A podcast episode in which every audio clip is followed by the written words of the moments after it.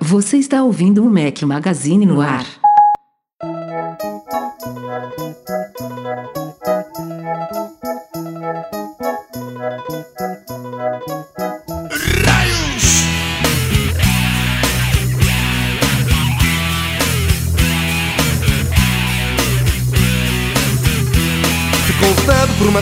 Fala galera do Mac Magazine, bem-vindos ao nosso podcast número 172. Hoje estamos ao som de Mamonas Assassinas, em homenagem aos 20 anos da morte da banda. Eu tô ficando velho, mas sim, me lembro de forma muito saudosa, muito feliz da, da, da época que eles estavam entre nós. Foi um, um sucesso estrondoso e muito curto, é uma, realmente uma grande pena que eles tenham que ter dado adeus a este planeta tão cedo. Mas enfim, estamos aí homenageando uma sugestão do Henrique Santiago. Obrigado, Henrique. Bom dia, boa tarde, boa noite a todos. Rafael Fishman por aqui, com meu companheiro, este sim, eu digo inseparável, Eduardo Marques. Beleza, Edu? Pô, subi de nível aí. Subiu, Ganhei subiu. do Breno. É. Chupa na net. boa, boa. Breno, Breno furou no, no podcast passado também, né? O Breno é São Paulino, cara. São É. Paulino tem esse problema. Não estava no passado. Foi ele o causador, inclusive, deste dia de atraso. Era para o podcast estar indo ar, já ter ido ao ar, né? Estamos gravando na quarta-feira, 9 de março. É, são 10 e 3 da noite, horário de Brasília agora. Já tinha que ter ido ao ar, mas atrasamos um dia. E no lugar do Breno, que por sinal está fazendo aniversário amanhã. Parabéns, gordinho. É, Aê, gordinho. é isso aí. No lugar dele vai estar quem colocou aí que vocês ouviram quando eu falei parabéns, um rápido parabéns, parabéns. É o nosso editor. Finalmente aqui entre nós, Eduardo Garcia. Seja bem-vindo, Edu. Tudo bom? É isso aí, muito obrigado pelo convite. Tamo aí, vamos tentar contribuir de alguma forma. Caramba, eu acho que eu já, já perdi a conta de quantos podcasts você editou, viu? Já, já são algumas dezenas. O pessoal gosta muito, toda hora a gente recebe elogios, enfim, qualidade show de bola. Mais uma vez, sempre falo aqui no começo, meio e fim, normalmente no fim do podcast, meus parabéns, mas eu queria dar é, essas congratulações aqui ao vivo nessa gravação. Você manda muito bem mesmo. Obrigado pela colaboração aí, pelo trabalho que você faz, é show de bola. Não, a, a gente vira e mexe a receber e-mail, né, da galera. Não, isso aqui pode melhorar, isso aqui pode melhorar. Depois que o Edu começou É, a gravar. as críticas editar, em si tipo, acabaram. Acabou, ninguém mais manda nada, tá todo mundo 100% satisfeito. Isso tipo, é verdade, eu nem tinha me tocado nisso. E só pra Cara, ficar. fico feliz. Não, Fico pode falar. feliz aí com que o pessoal tá, tá, tá, tá gostando e tudo. E tô sempre aberto a críticas, né? É, críticas são bem-vindas. Você, você trabalha profissionalmente com edição de áudio, você trabalha com edição de vídeo também. Faz uma breve apresentação pro pessoal. Que, que produtos Apple você usa só pra situar também a galera? Diga aí, Edu. Cara, é. Eu. Na realidade, eu, eu comecei trabalhando com, na- com áudio na parte de ao vivo, de música ao vivo mesmo, né? Então trabalho com bandas, em. em em sistemas profissionais grandes, de grande porte e tudo. E acabei me envolvendo com estúdios, né? Com estúdio de gravação também, por, por estar envolvido no, no, no- no meio musical. Sempre ouvi podcasts e, e gosto muito dessa, dessa mídia, eu acho que tem muito, tem muito futuro isso. E comecei a querer fazer minhas edições aqui dos podcasts. é, é, fiz até um, um podcast aqui com, com, com os amigos de- sobre determinados assuntos. A ideia mesmo é, é manter tanto a parte ao vivo quanto, quanto essa parte de gravação, de edição de música também, de podcast. Então, É, o- mais nesse, nesse O ramo. legal, é, eu cheguei a editar muitos Mac Magazines no ar, claro que longe da sua qualidade, mas é, para mim não era tão bacana porque eu tinha também gravado, né? Então eu gravava e ouvia tudo de novo na edição. É, eu sei que o trabalho é enorme, mas é fato que você editando, você acaba ouvindo também, aproveitando os podcasts que você edita, né? É, é evidente que é diferente de quem pega o podcast já editadinho, já prontinho, mas pelo menos você absorve o conteúdo enquanto você trabalha. não é isso? Não, sem dúvida, sem dúvida. Ouço, inclusive, mais de uma vez, né? Então, absorvo bem mesmo. É, é. Que outros Essa parte podcasts... eu não sei se é muito boa, né? Ouvir mais de uma É vez. verdade. que outros podcasts você edita? Pode, pode divulgar aí pra galera, Edu. Ó, eu, eu, eu edito alguns podcasts, mas assim, os mais com audiência maior é o, é o Mac Magazine. o podcast Cinema em Cena, de uma galera aqui de Belo Horizonte, que é um dos primeiros portais que, de, de sobre cinema, no Brasil são deles. Eles, uhum. eles têm um, um, podcast semanal também falando sobre, sobre cinema, tem uma audiência muito boa também. E tem o meu podcast também que eu, que eu, que eu faço sobre o, aquela série Sherlock Holmes. Rapaz, tô pra ver essa série, não, não, consigo começar a ver, mas, mas quero muito começar a ver. Cara, se você Depois começar, que começar, vou, vou ver o seu podcast. Aí a gente faz esses comentários assim, mais de, cinéf, de cinéfilo mesmo e tudo, e, e essas edições. Agora estão, através do, do, do, Mac Magazine, estão, e, e, também do Cinema e Cena e tal, que tem, um, que tem uma audiência maior, acaba pintando muito, muito, muito serviço de outros podcasts, de outras coisas, mas assim, de uma coisa mais de nicho, um pouco menor uhum. e tudo. E também a parte de, de, de, de, edição, que às vezes me toma um pouco de tempo aqui, é a parte de edição de música mesmo, de áudio e tudo. Então já, já, já tem essa, essa parte também para tomar conta aqui. E quem precisar dos seus serviços, qual é a melhor forma de entrar em contato contigo? Cara, acho que a princípio acho que o Twitter me resolve bastante, que é uma ferramenta que eu uso o dia inteiro, é muito fácil de, de, de me encontrar. Legal. Arroba... Tô sempre checando. Edu Garcia, com, com Y, né? No lugar Edu, do I. Tá, beleza. Arroba Edu Garcia com Y. Inclusive, para situar aqui, facilitar também pra galera, a partir de agora, neste podcast, o Edu Marques eu vou falar, eu vou chamar de Edu, e o Edu Garcia eu vou chamar de Garcia. Então, Edu e Garcia, acostumem-se pelo menos até o fim do podcast pra gente não gerar uma confusão. Vamos pros temas da semana? Vamos lá. Bora. Atenção, Krezebeck! Krezebeck, meu filho! Vamos lá que vai começar a baixaria.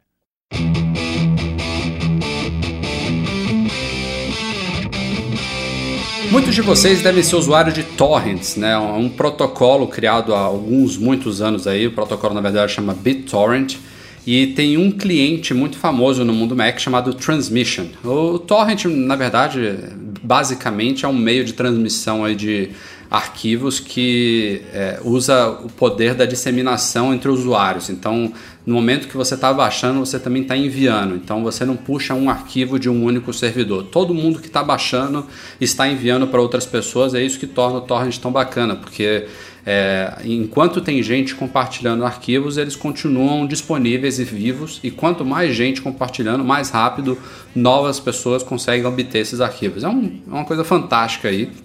E é tão fantástica que é usada em, em, na, na, maior parte das vezes para pirataria, mas não é a base da coisa. Não é, o torrent não está diretamente associado com pirataria. É uma tecnologia usada por várias empresas, grandes empresas sérias, então é, até por isso a gente está tratando disso aqui. Não, não, a gente é, não a apoia... pirataria normalmente em 90 e blau por cento dos casos está ligado a torrent, mas o torrent não está ligado à pirataria. Isso, né? exatamente. Tipo, são, são, coisas distintas. Bom, posto isso, é, eu sou inclusive usuário do Transmission. É, para quem não se lembra, é um, é um aplicativo que tem um ícone de uma marcha vermelha e tudo mais. É, o nome é esse, transmissão, né? Marcha em inglês. É, esse aplicativo ele foi atualizado, tem alguns dias para a versão 2.90. Já tinha quase um ano e meio que ele não era atualizado. Trouxe algumas boas novidades aí. Não que ele precisasse muito dessa atualização, porque ele já funcionava super bem no Mac. E em poucas horas, eu diria, em menos de 24 horas da liberação dessa nova versão, é, surgiu aí uma notícia grave de que ela teria sido infectada por um malware, é, um, um, um, chamado ransomware, que é um tipo de malware que pode sequestrar Macs. Na verdade, pode sequestrar qualquer tipo de sistema operacional usando uma técnica que é justamente usada para nossa proteção de dados, que é a criptografia. Então, basicamente, o que esse ransomware pode fazer é pegar uma pasta do seu drive principal criptografar ela com uma senha, ou seja, você deixa de ter acesso aos seus arquivos, seja eles quais forem, e aí ele apresenta uma tela na, na, na, sua frente pedindo um pagamento, que no caso do Transmission, desse caso aí, desse malware do Transmission, solicitava o pagamento de um Bitcoin, que hoje em dia é cerca de uns 400 dólares, se não me falha a memória. E aí é só você... Ou fazer... seja, você vende a sua casa, né, para poder é, pagar esse negócio. Exato. É, e só, só mediante esse pagamento você recebe uma chave que você pode descriptografar os arquivos e pastas que estão comprometidos no seu Mac e aí libera o ransomware. Então é uma coisa muito grave, é a primeira vez, eu diria, que um ransomware acaba sendo realmente divulgado de uma forma mais ampla no mundo Mac, mas felizmente a coisa foi tratada muito, muito rapidamente. Em poucas horas já tinha a versão 2.91 nos servidores do Transmission. É, em poucas horas depois disso, eles liberaram a 2.92. A, a 2.91 foi basicamente a 2.90 sem o malware, né? sem estar sem tá comprometido. E eles rapidamente liberaram a 2.92, que além de não estar tá comprometido, ele também remove o malware do Mac. Enquanto isso, em paralelo, a Apple também atualizou o sistema de proteção do OS 10, o chamado X-Protect, também bloqueando malware para quem fosse afetado, ou então para quem, por exemplo, tentasse baixar ainda um arquivo da 2.90 que tivesse comprometido. Então, isso, aí, isso tudo já é boa notícia. A outra boa notícia também é que aparentemente esse malware só foi distribuído por quem baixou o Transmission diretamente pelo site dele, é, ou seja, quem já tinha a versão, por exemplo, anterior, que era 2.84, e usou o sistema de atualização embutido no, no aplicativo, é, até onde a gente sabe, não foi, não foi afetado pelo malware. Quem atualizou dentro dele mesmo não tinha como obter o malware, só baixando o arquivo da 2.90 comprometido diretamente do site dele.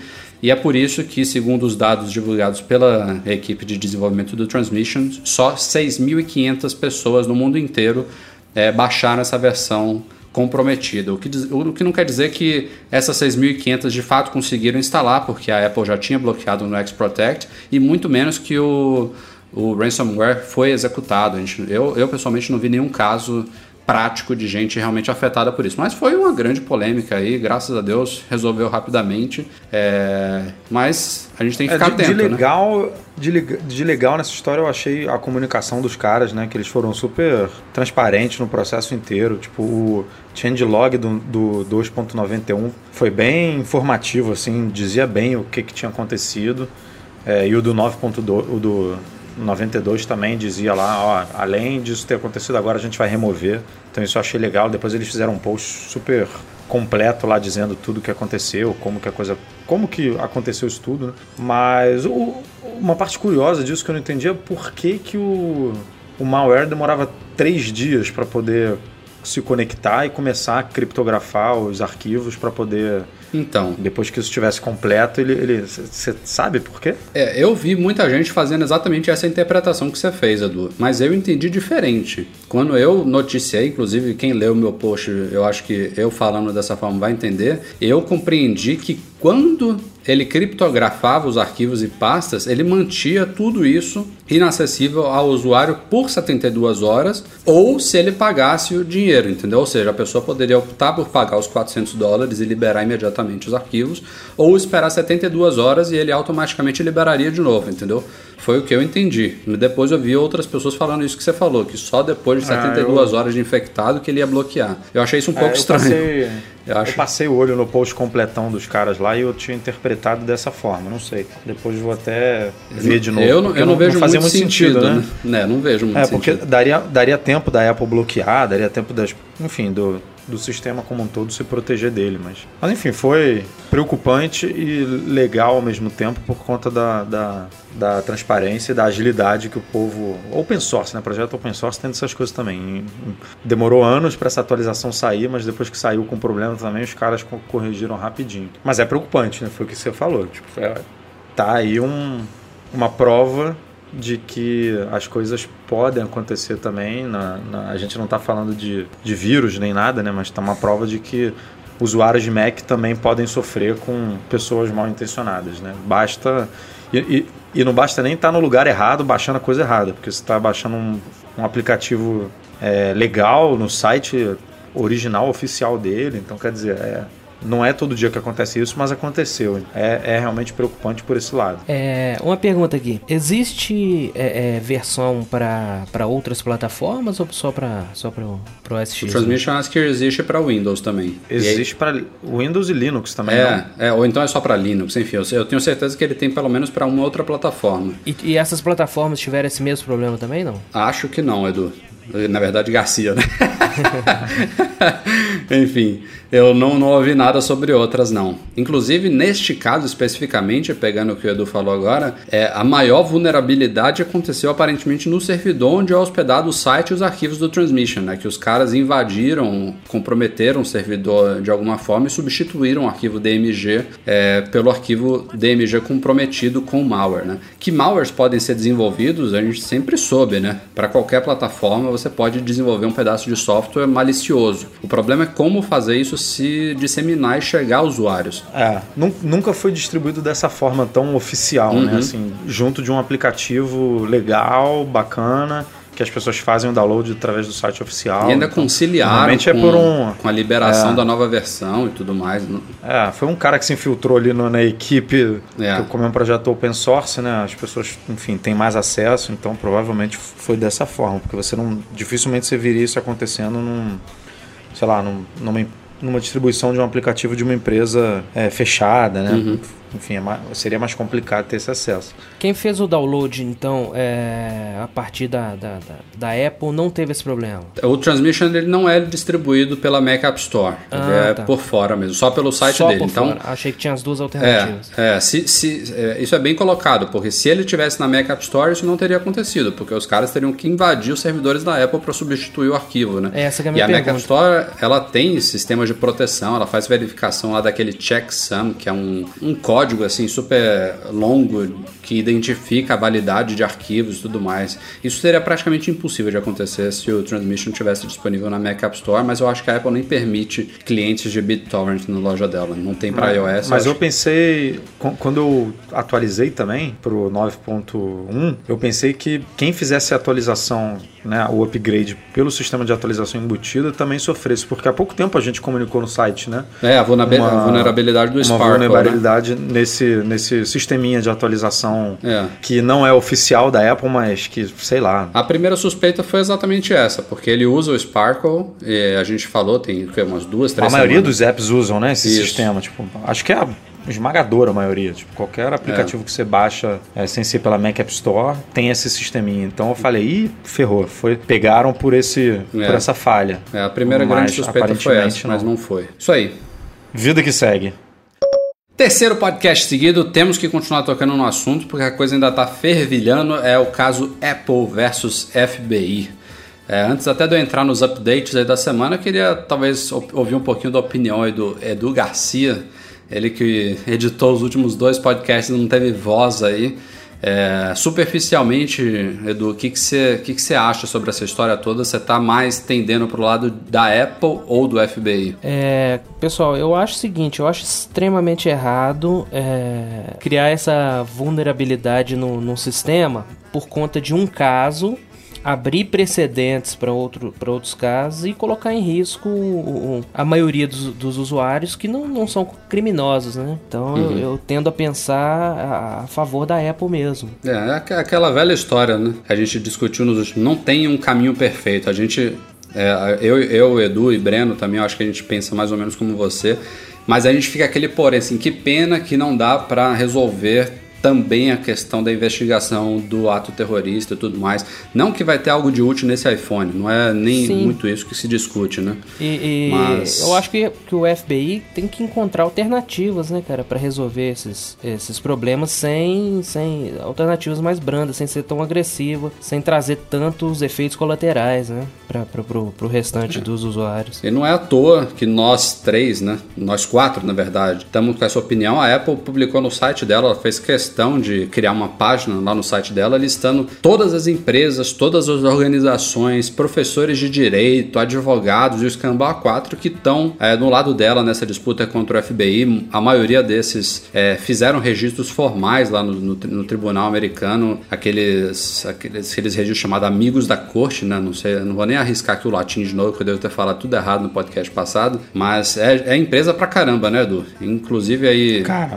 é muita gente, muito, é, muito Twitter, e vai aumentando, Facebook, né? Microsoft, a Apple tá, Yahoo, todas elas estão. A Apple tá atualizando essa página lá que tem os tem os nomes das empresas, das organizações, dos professores de direito, dos pesquisadores de segurança. Tem até parente de vítima do atentado que participou também aí do, dos amigos da corte, digamos assim. Então É. tem, Que- tem que muita são- gente mesmo. São os únicos que eu, me colocando no lugar deles, dificilmente ficaria do lado da Apple pela parte emocional, né? Você sendo um dos direta ou indiretamente afetados pelo ato terrorista, é, na- nessa hora a emoção fala mais forte, você não quer saber de privacidade, de nada. Tipo, abre esse negócio aí, é, ninguém pensa, né, com a razão nessas horas. E é, é surpreendente ver que tem, tem gente entre desse grupo que realmente pôs o pé no chão e tá apoiando a, a Apple também na, na questão. E, É, e, e- duas coisas surpreendentes também sobre o caso. Uma foi que é, ex- ex-integrante do governo, né? Teve um, eu não vou lembrar dos nomes agora, mas teve um ex-diretor da diretor da Segurança Nacional, né? Que eles chamam de Homeland.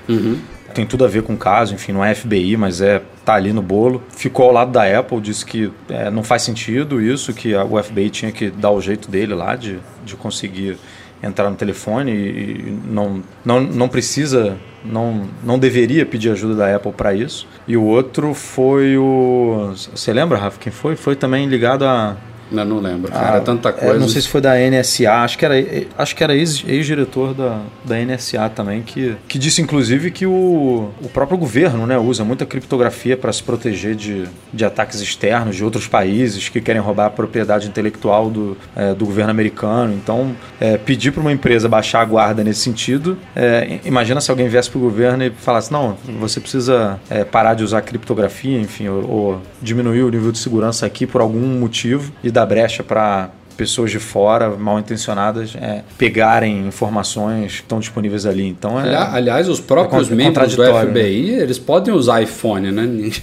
Eles estariam é, prejudicados com uma decisão dessa, tal como os cidadãos americanos em geral, né? Cara, uma dúvida que ficou aqui, o FBI, ele, ele quer que a, que a Apple desenvolva uma ferramenta que, que consiga acessar aquele iPhone. Mas assim, como que você vira para uma pessoa e fala assim, invente isso, e, tipo, algo que não existe, e, e como, como que uma ferramenta, é, é, no caso do judiciário, pode forçar alguém a, a, a inventar um mecanismo que talvez não exista, em tese pelo menos? Isso não é estranho, assim?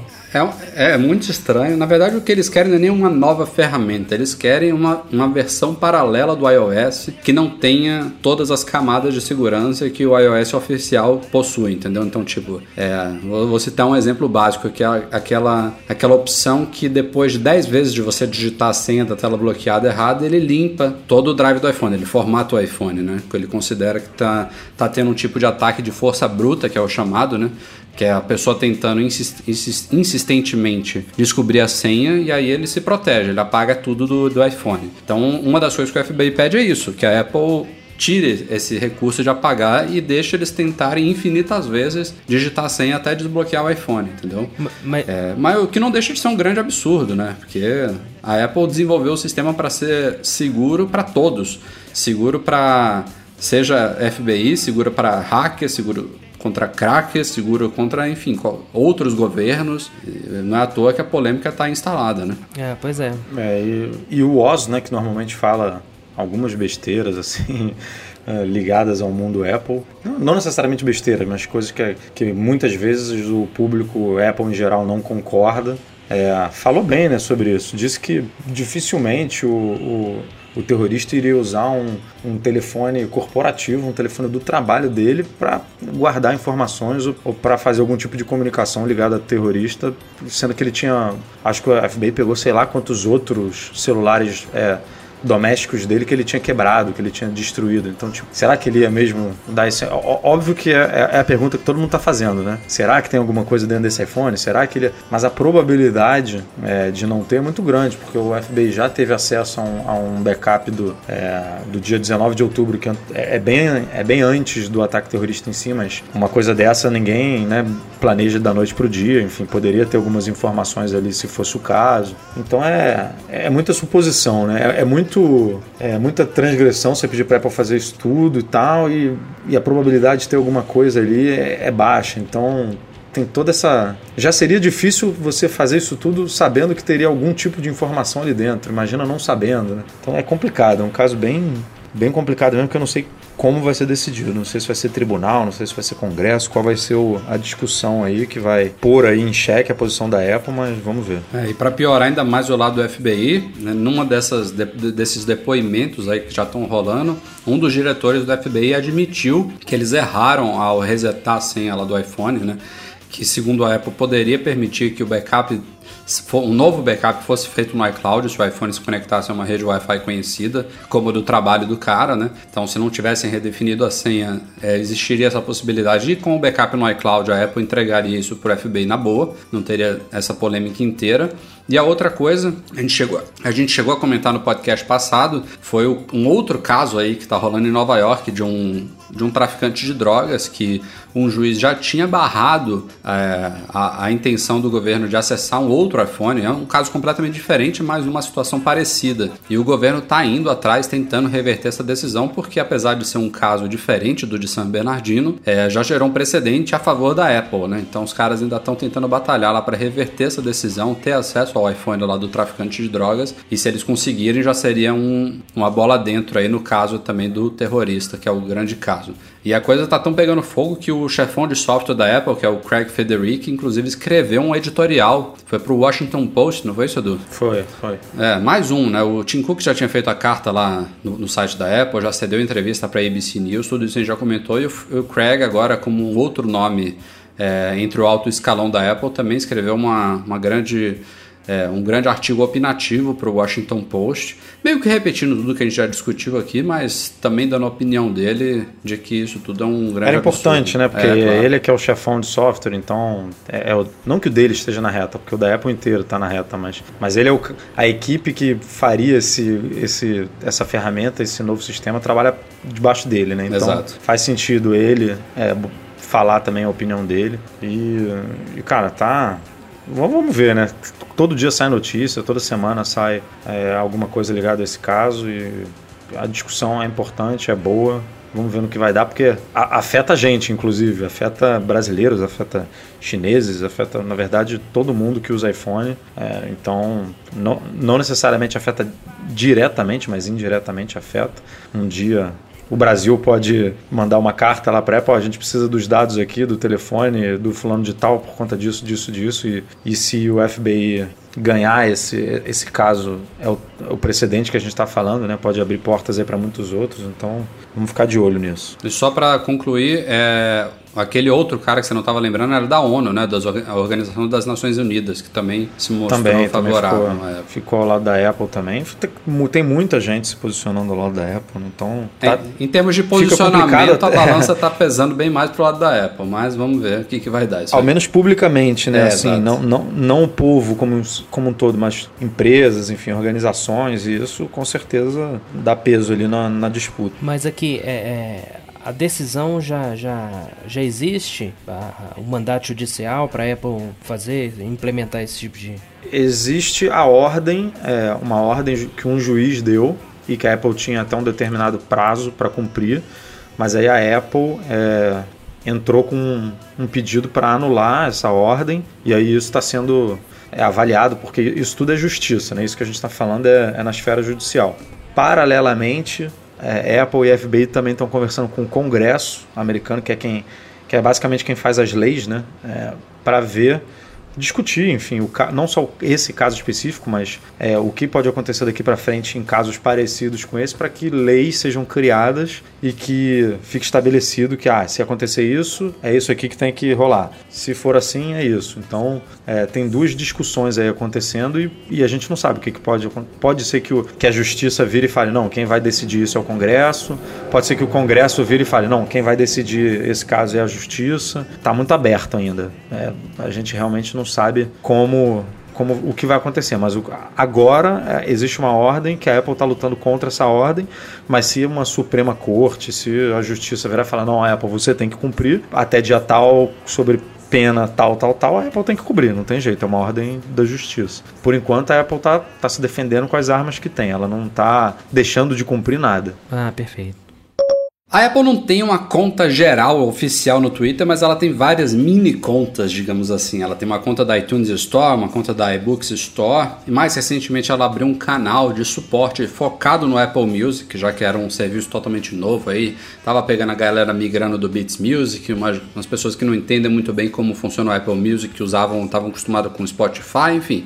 Ela achou necessário criar essa conta de suporte e parece que a coisa deu certo. E agora a Apple abriu uma nova conta, é o arroba Apple Support, suporte em inglês, né? S-U-P-P-O-R-T. É, inclusive é uma conta toda em inglês, mas é um novo meio de você obter ajuda com produtos e serviços da Apple agora pelo Twitter. E os caras estão num ritmo frenético por lá, respondendo não sei quantos mil tweets por dia é, e o pessoal está gostando, eles fazem às vezes dão umas respostas mais objetivas pelo, pelo próprio Twitter aberto, outras eles pedem para a pessoa entrar em contato via DM, né, que são as mensagens privadas do Twitter que não tem, por exemplo, limite de caracteres, então dá para você ter. Tem um limite, mas é bem maior, de 10 mil caracteres, dá para você ter um atendimento mais, mais profundo na resolução do problema das pessoas. E além de fazer esse atendimento via respostas a tweets, eles também estão postando periodicamente dicas lá, com imagenzinhos, com videozinhos, para a galera ir se familiarizando com os vários produtos e serviços dele. Enfim, coisa bacaninha.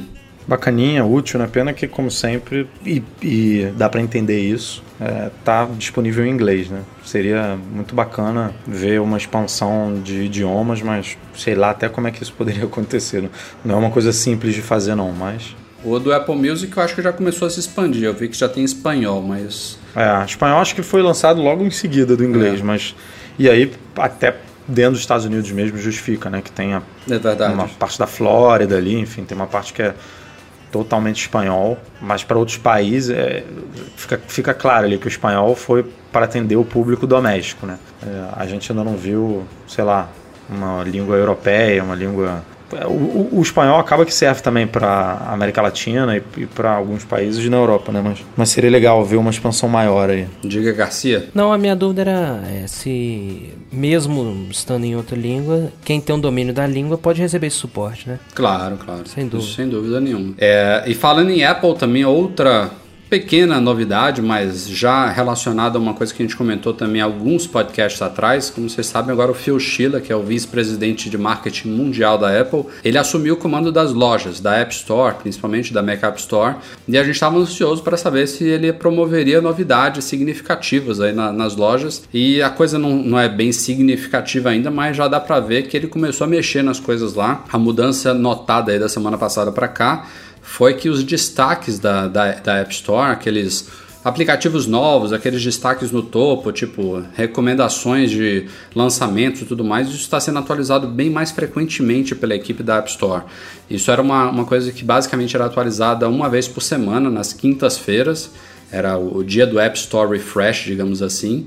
E agora tá, tá tendo atualizações quase diárias, se não diárias a cada dois, três dias. Então, e o próprio Schiller já confirmou isso também pelo Twitter, por acaso. Ele respondeu um, um acho que foi um editor de um site que deu furo, é, confirmando que, tipo, eles, a Apple con concluiu que vale a pena, que é uma coisa que faz mais sentido ter atualizações mais frequentes nessa área. Então, coisa bem-vinda. Agora a gente quer ver coisa para valer, né? Quero ver trial na App Store, quero ver possibilidade de desenvolvedores responderem reviews e tirar dúvidas pelo sistema lá de comentários de aplicativos. Que mais? Que mais tem para melhorar? Tem muita coisa, Tanta né? coisa, né? É. Esses, esses dois já seria show de bola, né?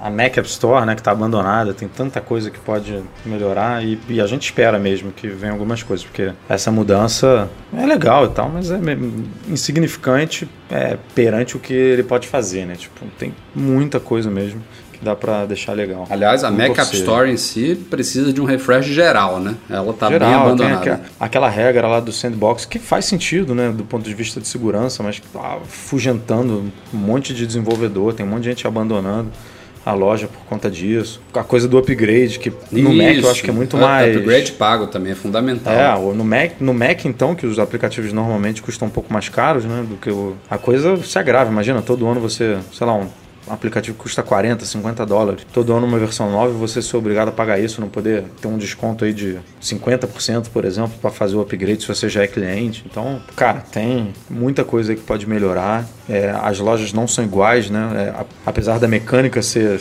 ser parecida, é, não deveria ser igual, porque um, um, Mac é completamente diferente do iPhone, de um iPad, então tem que ter essas particularidades. Talvez o, a do iPhone não precise desse esquema de upgrade. Apesar de que tem alguns aplicativos que a galera sempre chia, né? Tipo um Tweetbot da vida, quando, é. quando lança um novo, o pessoal reclama. Então... One Password também rolou, eu acho. É, o One Password, a versão 6 eu acho que veio, chegou de graça, né? Para quem já tinha 5. Uhum. Mas aí é uma escolha que o, que o cara tem que fazer e, e, penaliza ele, né? De alguma forma. Porque ele, ele lança uma... O desenvolvedor lança uma versão nova, cheia de novidades e, e não pode nem ganhar, um, nem que seja um pouco por isso, porque é obrigado a não cobrar nada ou a cobrar não, é, é terrível 100% isso. do valor. É então terrível. tem muita coisa aí para melhorar. A gente já listou umas duas ou três aqui críticas que poderiam ser implementadas rapidamente aí para pelo menos deixar o povo mais calmo. E vamos ver se na WWDC chega alguma novidade nesse sentido. Né? Falando como sempre que antes da gente chegar nos e-mails do podcast, dois recadinhos sobre a nossa loja online, a MM Store a gente publicou um novo vídeo da nossa série MM Store TV. Vocês já viram o primeiro que a gente publicou há um tempo atrás. Agora no nosso YouTube, lá em youtube.com/barra Mac Magazine, a gente publicou um novo vídeo sobre carregadores veiculares, comparando carregadores genéricos com originais. É, originais, digamos, é, é carregadores certificados pela Apple, né, com, com certificado MFI, principalmente no caso de quem vai recarregar iPhones e iPads em veículos. Vale a pena dar uma olhada lá. Evidentemente, a gente só trabalha com esse tipo de produto certificado na nossa loja. E também estamos com lançamentos da Rock, que é uma marca bem bacana, é uma marca não dessas mais famosas, mais é, caras pelo que se paga pela marca, mas uma marca de muito boa qualidade. A gente tem gostado muito dos produtos dela. A gente lançou há poucos dias um novo fone Bluetooth, é, bastante acessível comparado com outros fones de Bluetooth de qualidade no mercado e também uma caixa de som sem fio, também Bluetooth. Ambos os produtos da Rock, para quem gosta de ouvir música, um som aí, são duas alternativas completamente diferentes. Uma é um fone, a outra é uma caixinha de som.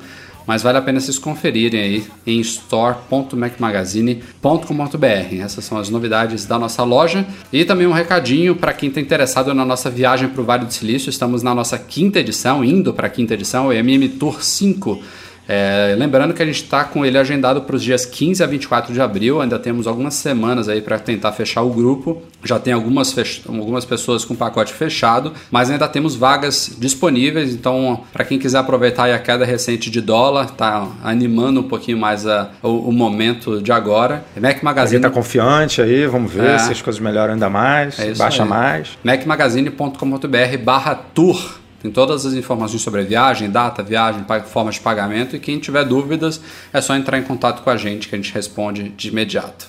Valeu?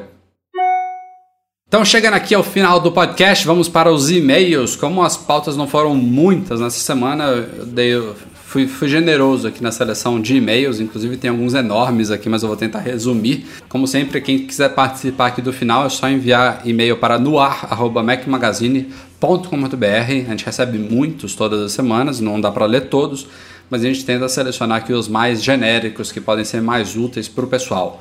Primeiro vem de uma ouvinte feminina, Natália Santana. Ela mandou um e-mail aqui bem grandinho mas basicamente a dúvida dela é sobre a possível existência de vírus em Mac. Ela, na verdade, não sabe se é vírus ou se é malware.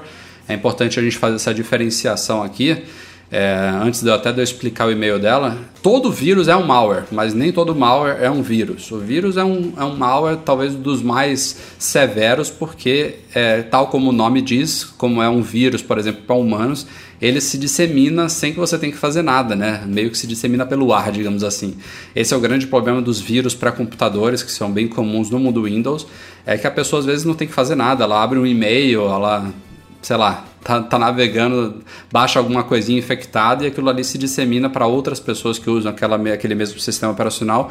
E é esse tipo de malware que não existe até hoje no mundo Mac. Né? O que existem são cavalos de Troia, ransomwares, como que a gente falou hoje aqui do Transmission, e outros tipos de códigos maliciosos aí que afetam usuários de Macs.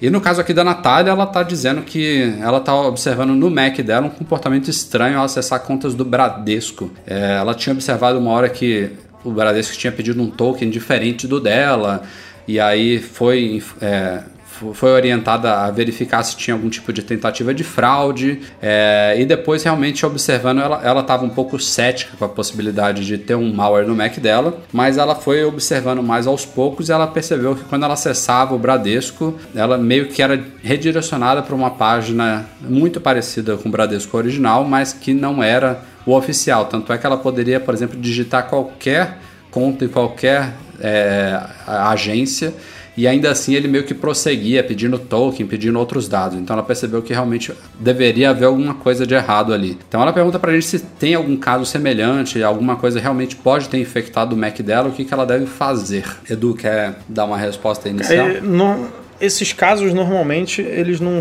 pelo, pelo, pelo, eu não entendo muito desse assunto, não é a minha área é, nem a minha. preferida, digamos assim. No caso dela, assim, e, e, nesses casos mais que a gente chama de phishing, né? Isso. É, não tem nada que, é, que invada o seu Mac, é, propriamente dito. Ele te direciona a uma página ou a algum local que tenta replicar ao máximo ali o visual e as informações por exemplo, no caso do Banco Bradesco, é, tenta deixar o ambiente mais parecido possível com o site oficial do banco, para você aí sim digitar ali no formulário suas informações, por exemplo, a sua conta, seu CPF, a sua senha e tudo. E aí ele capta essas informações e aí, de posse das informações verdadeiras, ele, ele pode fazer alguma coisa com isso. Então, não necessariamente isso invade, é, coloca um malware ou instala alguma coisa no seu computador. Você pode simplesmente receber um e-mail ou um link a, aleatório é, te direcionando a esse site e, e, isso acontece. Então é basicamente prestar atenção, é, ver se realmente é, aquele link está te levando ao lugar que você quer chegar, se, se o endereço está realmente é escrito da forma que você conhece, por exemplo, se o, o site do Bradesco é bradesco.com.br, você não tem ali um, uma pegadinha no título. E vê se também está aquele então... cadeadinho ativado no navegador que indica que é uma página criptografada, que é obrigatório em qualquer internet banking que você for acessar. E além disso que o Edu falou, outra possibilidade é nem estar tá o seu Mac infectado, e sim ser uma, uma infecção no provedor, principalmente no servidor de DNS, é uma coisa também comum acontecer. É, então, o que eu sugiro para você tentar primeiro, dar um reset no seu navegador, ou seja, independente de qual for ele, limpa todos os caches, limpa todos os cookies para ver se não tinha alguma coisa infectada por aí. É, e a outra coisa é usar um DNS seguro. Eu recomendo o OpenDNS. Se você não sabe como configurar o DNS no seu roteador no seu Mac, não é muito difícil de descobrir, não dá para eu explicar aqui no podcast agora. Mas... Eu acho que a gente tem até post disso é, no site. É, se você pode procurar lá, DNS, no site. Mas coloca os, os dois IPs de DNS do OpenDNS que a probabilidade de você ter um problema desse cai drasticamente. Então que a gente tem de dica é esta. Seguindo em frente, Eduardo Lara, na opinião de vocês, neste ano de 2016 veremos a loja da App Store Brasil com é, valores em real? Apostam que nossas futuras compras ficaram mais caras ou mais baratas? Assunto que a gente já discutiu bastante por aqui, né? A Apple tinha alguns anos uma pretensão, já tinha meio que declarado de uma forma oficial, entre aspas, que, que, mudaria realmente a moeda da App Store e da iTunes Store para o real, mas isso meio que ficou em, de lado, nunca mais a Apple falou sobre isso. Ela tem nacionalização de moedas em alguns países, não todos, são alguns poucos países que têm sobre isso. E, mas a gente não tem realmente nenhuma, nenhuma definição. Eu, na minha opinião, acho que a, a, a, enorme flutuação do dólar por aqui meio que inviabiliza isso. Nos países onde já teve a nacionalização de, de, de moeda, ela periodicamente ela tem que fazer ajustes né, nos valores meio que equivalendo o que é um dólar ao valor da moeda local. Mas aqui no Brasil isso seria teria que ser muito essa periodicidade teria que ser muito baixa, ainda mais no momento que o, que o país vive hoje. Então não sei se ela está esperando um, momento mais oportuno para isso. É, não sei se também é a questão de dos impostos que poderiam deixar um dólar assustador aqui, porque se a gente for pensar um dólar vezes, sei lá, uns quatro reais aí que está a cotação hoje em dia, com mais os inúmeros impostos locais, um aplicativo de um dólar sairia fácil por uns 5, 6, até 7 reais, sei lá, é, considerando aí uma margem de, de flutuação. Então, eu acho, que, eu acho que a priori as coisas ficariam mais caras do que já são. Na minha opinião. Então, por isso que talvez a Apple está segurando aí, que é, o pessoal olhando 99 centavos de dólar ali, pelo menos não parece tão ruim quanto é. Não sei, é a minha opinião. Eu tenho medo dessa alteração, cara, justamente pelo que você falou mesmo, da, da, da dessa conversão aí Apple, né? Porque, é. É, independente da cotação, quanto tá em dólar, ainda eu tenho certeza que, que vai ser esse valor, ainda vai ser inferior ao valor de, de que eles vão fazer essa conversão. E eu acho que o problema também é a questão da, da remuneração dos, dos desenvolvedores, né? Que vai ficar flutuante também, né, cara? Vai ficar Isso, atrelado é. a, a, a, cotação e tudo, vai ter que fazer reajustes sempre para não, não causar prejuízo para os desenvolvedores também. Eu acho complicado isso aí. Não sei se. Eu, qual, qual, qual uma é coisa positiva é, isso, isso que existe que... nesses, nesses países que há nacionalização é que a Apple oferece a possibilidade de, de os desenvolvedores ganharem menos que um dólar. Ou seja, é, vamos supor que esse um dólar virasse cinco reais aqui. O desenvolvedor fica com 70%, a Apple com 30%. Isso é padrão no mundo inteiro. Mas a Apple, nesses lugares onde o dólar é muito forte, ela permite opcionalmente que o desenvolvedor cobre menos que um dólar. Ou seja, daria, por exemplo, para aplicativos custarem aqui no Brasil a partir de, sei lá, de uns 3 reais, digamos assim. E aí, de, de novo, manteria a mesma divisão 70-30, mas o desenvolvedor ganharia bem menos do que ganharia é, no valor mínimo dos Estados Unidos de um dólar. Isso acontece em alguns países, poderia acontecer aqui também, mas é, é uma coisa que depende de cada desenvolvedor. Tem desenvolvedor que fala, ó, meu preço mínimo é um dólar no mundo inteiro, não quero me preocupar com os vários valores que, que variam aí pelo mundo. E aí não tem essa opção. Então seriam alguns aplicativos só, provavelmente os nacionais, em sua maioria, é, que, que teriam essa opção mais barata. Ainda assim, não sei o quão mais barata, né? E esses reajustes, é, eles ficam. A Apple que faz esse reajuste ou o próprio desenvolvedor? É, é a Apple que faz. Ela comunica os desenvolvedores é, nos países onde tem a nacionalização da moeda. Então, periodicamente, ela fala: ó, em tais e tais países vão ter reajustes. A maioria das vezes é para mais, só que também já aconteceu para menos, né? E aí eles fazem os novos eles chamam de tires, né, que são as faixas de preço. O que é um dólar vai, vai valer tanto, o que é dois dólares vai valer tanto. Que os preços na App Store, eles na, na, na, padrão dos Estados Unidos vão de 1 um, uh, de 99 centavos, né, 1 um dólar, a 999. Não dá para você cobrar mais que isso e nem menos, a não ser que seja gratuito. E, e os valores não são quebrados, não tem como você cobrar 1,27, 1,45. É 1, 2, 3, 4 sempre com 99 centavos, né, para aquela ah, questão sim. do marketing. Basicamente isso, mas é complicado, né? É complicado. É. De legal teria só, no meu ponto de vista, possibilidade de usar cartão de crédito nacional, né? Isso. E o, a coisa do cartão presente também, do gift card, uhum. que poderia ser vendido em qualquer lugar aqui no Brasil. É, então, mesmo quem não tem cartão de crédito, poderia comprar esse gift card, botar o crédito ali na conta e, e utilizar. É. Mas os prós não são tão tantos quanto os contras, pelo menos nesse momento de dólar muito alto, né? Então, exatamente. Não sei. Vamos lá. Leandro, Leonardo Siqueira, também é outro que mandou um e-mail aqui grandinho. Galera, eu, eu abri a exceção, viu, para vocês. E-mails pro podcast tem que ser duas linhas no máximo. Twitter, Twitter. É, Twitter. 140. Mas vamos lá. Resumindo aqui o caso do Leonardo, ele trocou um iPhone no Canadá devido àquele problema da meia-lua que a gente falou em podcasts passados. Quando ele chegou de volta ao Brasil, a operadora dele, a Claro, ele colocou o chip e o telefone informava que não estava com chip. E aí, entre idas e vindas em Claro e Apple, ele descobriu que o problema era especificamente na Claro. Ele chegou a trocar o chip, mas quando ele botava o chip da Vivo ou da TIM, funcionava no iPhone, ou seja, ele não estava bloqueado para nenhuma operadora no Canadá, mas ele não funcionava com a Claro. E aí ele conseguiu falar com a atendente é, que determinou que o problema seria na Claro, que ele meio, eles meio que estavam realmente bloqueando o funcionamento em aparelhos trocados no exterior, não sei por que motivo. E aí o Leonardo está perguntando para a gente se a gente tem realmente informações sobre isso. É, Nossa. Ele, ele, inclusive, seguiu uma orientação da Apple de formatar o aparelho com iTunes conectado e tudo mais, enfim. É, é, eu nunca, nunca, ouvi isso, cara.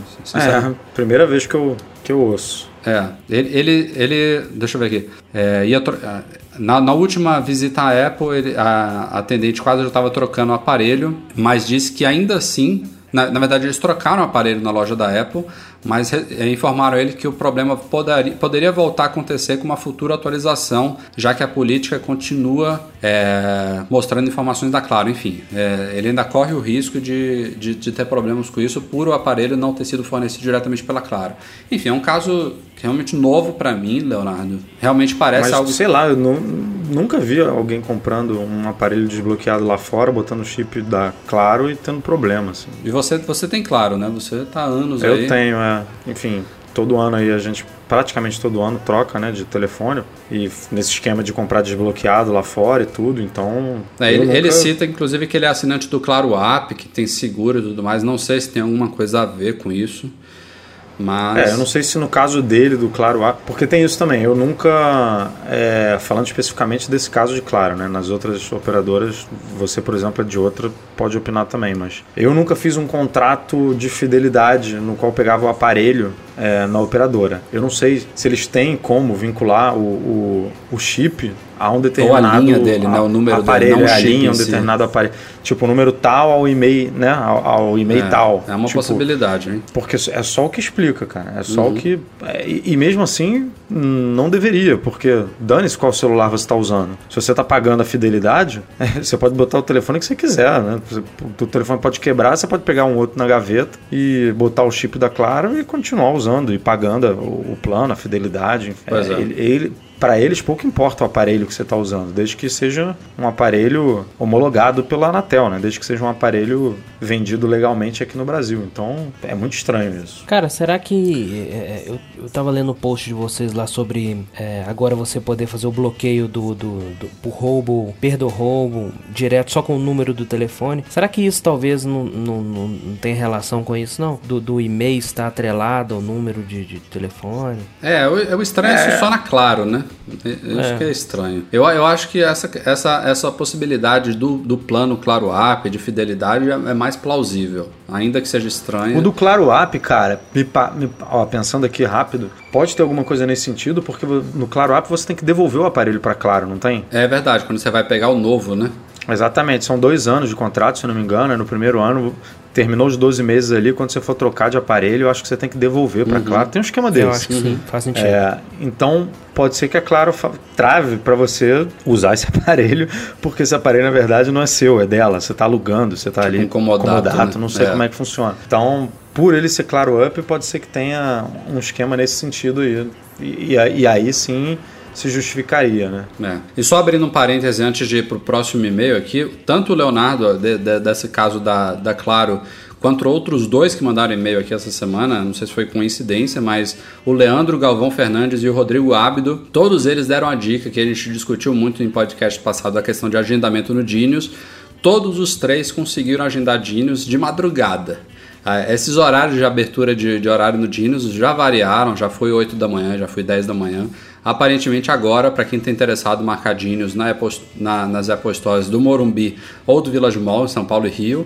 É, o momento agora é de madrugada. Bota o despertador para 3 da manhã, para 2 da manhã, porque parece que essa é a hora que estão abrindo horários aí. O Rodrigo, inclusive, mandou uma screenshot, tinham vários horários abertos no dia que ele, que ele verificou. Era Daqui a tipo pouco a galera 4 tá da manhã. desenvolvendo robô, tá desenvolvendo script para poder, pra poder marcar horário. Seguindo em frente, então, Alex Leonardo é, mandou um e-mail aqui falando sobre um bug chato no Apple Watch dele. Edu, você. Alex Leonardo é o, é o viajante? É, o viajante esteve com a gente no É o viajante? MM Tour. Não sei se foi um ou dois. É, tava lá entre os Acho primeiros. que foi o primeiro, acho que foi, o primeiro. Foi, no primeiro. né? Teve com É. a gente na abertura do Vila de Mall também. Gente Foi, boa. foi mesmo. Gente boazíssima. É, ele tá com bug chato no, no Apple- bug chato no Apple Watch dele é, com relação a corridas. Ele, ele usa o Apple Watch é, com Strava ligado. É, liga, na verdade, o iPhone com o Strava e o Apple Watch ele liga no workout mesmo, no, no aplicativo de exercícios, é, naquele modo andar fora com 5 km como meta, que é o que ele costuma correr. É, e ele diz que enquanto o Strava fica funcionando na boa no iPhone dele, que está no bolso, é, o Apple Watch tem interrompido esse exercício, normalmente às vezes com um quilômetro, um quilômetro e meio até dois quilômetros, é, para como se ele tivesse finalizado o exercício antes dos cinco quilômetros. Eu sei que você não está fazendo muito exercício hoje em dia, Edu, mas você já viu alguma coisa desse tipo acontecer no Watch? Não, cara. Todas as vezes que eu fiz, eu, faz... eu fiz que nem ele. É, não usando o Strava, mas eu usava o, por exemplo, o Nike Plus, o Nike Running, né? No, no iPhone. E o Workout no Apple Watch. É, até para comparar mesmo os, as informações, os dados. Pra, e, e, na verdade, nunca bateu 100%, sempre fica próximo e tal, mas nunca. É, inclusive, a gente está aí para fazer um artigo sobre isso, mas é, é papo para outro podcast. Nunca teve esse problema, cara. Sempre completa. É, eu tenho algum problema com o, com monitoramento, cardíaco. É, se eu estiver muito suado, ele não consegue pegar direito o meu batimento. Eu tô, sei lá, correndo há 40 minutos, meu batimento com certeza está acima de 150, e aí ele fica mostrando que está 70, 72, 75. Se eu fico muito suado ali no pulso debaixo do, do sensor, ele normalmente dá esse problema. Agora, ele parar de computar o, o exercício, seja ele uma corrida, ou na época que também que eu estava malhando, que eu botava lá para monitorar como outro exercício, é, nunca parou automático. E, e, nunca vi ninguém falando isso comigo, amigos meus, enfim, pessoas conhecidas. É, eu não uso. É a primeira vez que eu ouço falar. Eu não uso para correr com metas assim de quilômetro, mas uso o aplicativo de exercício toda vez que eu vou na academia, são pelo menos três vezes por semana. E eu sempre tenho que desligar manualmente no fim, seja lá qual é a meta que eu coloquei de tempo, de calorias ou livre, nunca vi de interromper. Então, vamos, tô botando aqui no podcast para ver se tem alguma outra, algum ouvinte já passou por isso e tem alguma dica, mas é, de, de imediato eu digo só para dar um erase aí, reinstalar ele para ver se resolve, né? Se tem alguma é, preferência isso eu falar, faz um restore do software e se continuar, cara, é. vai numa Apple logo, porque deve estar tá batendo aí daqui a pouco um ano. É verdade. Então, aproveita a garantia. Para aproveitar a garantia. E para finalizar e-mails, como eu falei, foram bastante coisas aqui essa semana. O Leandro Galvão Fernandes, que foi um dos que recomendou aí a, a marcação de madrugada, ele disse que ele tem um MacBook White, modelo do começo de 2008, é, e disse que Rapaz. na verdade ele tinha, na verdade, porque no começo de fevereiro o notebook não ligava mais, ele foi numa Apple Store e em algumas revendas, ele cita revendas, mas são centros de serviço autorizado, que diagnosticaram defeito no teclado e no touch é, devido à bateria ter estufado. É, e aí o grande problema foi que esse MacBook já está obsoleto, né? que já entrou na classificação de produtos obsoletos pra, pela Apple, ou seja, não tem mais peças para reparo dele. Ele disse que inclusive tentou trazer peça na China, mas que o preço não compensava e ele acabou descartando esse MacBook para decepção dele, ficou muito puto, claro, né? É evidente qualquer um ficaria, pois pagamos caro aqui citando o próprio Leandro pagamos caro nos produtos da Apple e depois de um tempo nos abandonam. É, desculpem o desabafo e tudo mais. Enfim, eu, eu quis trazer o tema aqui, a gente até inclusive nessa semana noticiou novos produtos que estão entrando na, lista de obsoletos da Apple, só para esclarecer o que, que, é isso, né? É, os produtos no caso da Apple, isso varia por fabricantes, tem outras que são, em sua maioria, menos generosas, tem algumas poucas que são mais generosas, mas no caso da Apple, ela costuma inserir produtos nessa lista de produtos obsoletos ou clássicos, a depender da classificação, entre 5 e 7 anos depois do fim da fabricação, da, da, da venda, né? Quando o produto entra, é descontinuado, é substituído por um modelo novo, 5 a 7 anos depois que ele é considerado obsoleto e acontece o que aconteceu com o Leandro, que o centro de serviço autorizado, as próprias Apple Apple Stores elas não prestam mais suporte, não tem nem mais peças para isso. E se você parar para pensar, Leandro, por mais decepcionante que seja, eu entendo que se, se você conseguisse consertar, você ainda usaria esse MacBook por um tempo. A gente tá Quebrou tá falando... quando? Só te interrompendo, Rafa? Foi dele? no começo de fevereiro, ou seja, é um MacBook começo, do começo é. de 2008. Tipo, São o Mac dele anos, durou... Né? Oito anos. Cara, eu tô, eu tô batendo palma aqui pro teu Mac. É, é muito tempo. É muito tempo. É muito tempo. É cara. chato, é. De, você pagou caro, não tenho dúvida. Pagou, mas dilui o preço que você pagou em oito anos, você vai ver que você fez um bom negócio. Dificilmente um computador dura pelo menos eu nunca tive experiência de, de ter algo na mão eletrônico novo, né? Não as coisas mais antigas que durasse tanto tempo. E foi a bateria, né, que quebrou, que é uma coisa que normalmente também não dura tudo isso. É uma pena que, que tenha quebrado agora. Se, é. se a bateria tivesse quebrado há três anos atrás, você poderia conseguir uma reposição uhum. e aí o Mac realmente teria mais alguns bons anos aí de vida pela frente. Foi um azar, mas foi um azar que eu diria, eu encararia como normal, cara. Oito anos é, é chão. Viu? É, eu tô, eu tô mais nessa linha mesmo. O meu já tá Pena. no, no meio desse caminho já, quatro anos, meados de 2012. É, eu, eu, eu diria que entre 4 e 6 anos é uma, uma ótima duração para um computador desse. Se paga, eu acho. Não, não nos valores atuais daqui, né? Computador de 15, é. 20, 30 mil reais, realmente nem, se, nem com isso se paga, a não sei que você seja profissional mesmo, ganhe dinheiro com isso aí, mas... É, pensando naquela época, quanto você deve ter pagado por esse MacBook em 2008, devia ser mais bonitinho o valor, é, deve ter se pagado, sim.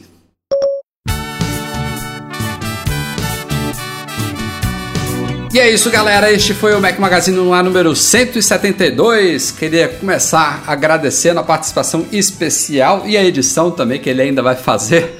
Eduardo Garcia, brigadão pela sua presença aqui neste podcast com a gente. Pô, é uma honra participar aí com vocês e sempre que precisar, a gente tá aí. Eu não, não, não, não tenho uma destreza com, com os assuntos igual vocês têm, mas se precisar de uma opinião de alguém que é um entusiasta, estamos aí.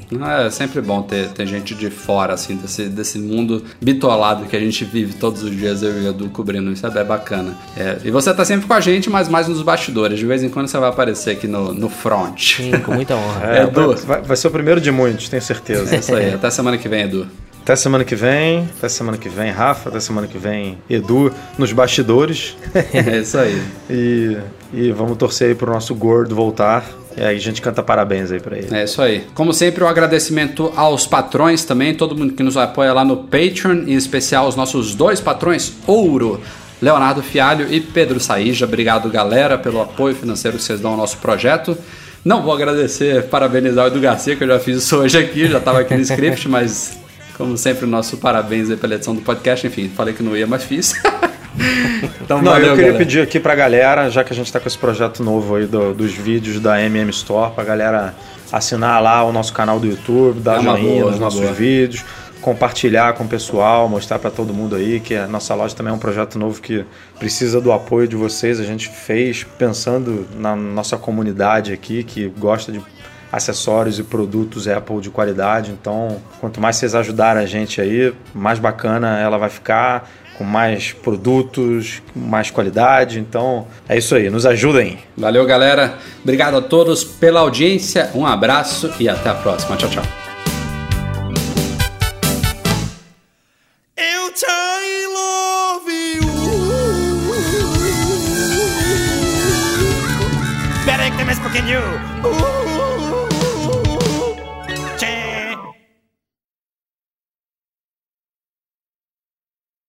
Eu acho o seguinte, eu acho extremamente errado é, criar essa vulnerabilidade. Criar essa vulnerabilidade. É difícil mesmo. essa brecha.